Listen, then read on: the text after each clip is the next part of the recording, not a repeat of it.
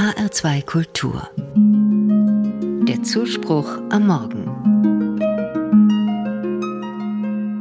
Heute wird in Frankfurt auf dem Römer hoher Besuch erwartet. Aber es kommt keine Fußballmannschaft. 800 Könige und 200 Begleiter werden dort empfangen. Aber nein, auch keine politischen Oberhäupter.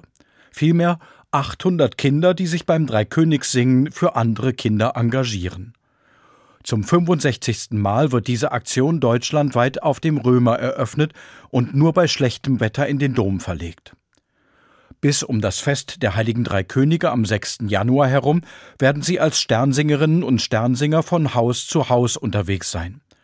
Wo die Menschen es wünschen, werden sie mit ihnen um den Segen Gottes für ihr Haus beten. Dabei sammeln sie für die größte Spendenaktion von Kindern für Kinder weltweit in diesem Jahr vor allem für Kinder in Indonesien.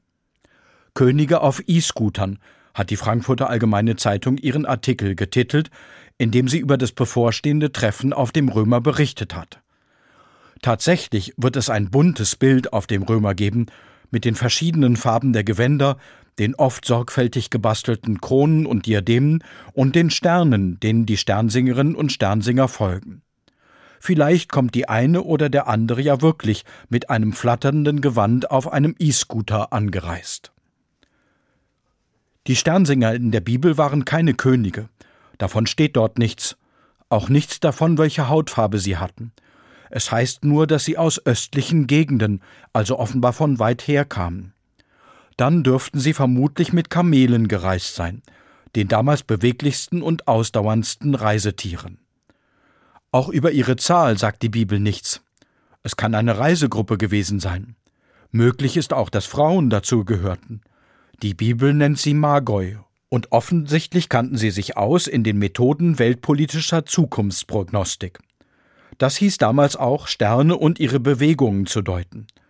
Dabei hatten sie den Stern entdeckt, der ihnen den Weg zum neugeborenen König der Juden gewiesen hat. In der heiligen Stadt Jerusalem wird ihre Reisegruppe einen ähnlich bunten Eindruck gemacht haben wie die Sternsingerinnen und Sternsinger auf dem Römer heute. Kinder stärken, Kinder schützen in Indonesien und weltweit. So lautet das Motto der diesjährigen Aktion.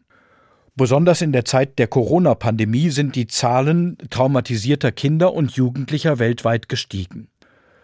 Die Angst, sich oder andere anzustecken, Geschlossene Schulen, der weggebrochene Alltag, kein Sport, kein Kontakt zu gleichaltrigen Freundinnen und Freunden, der gerade für Jugendliche wichtig ist, bis hin zu häuslicher Gewalt.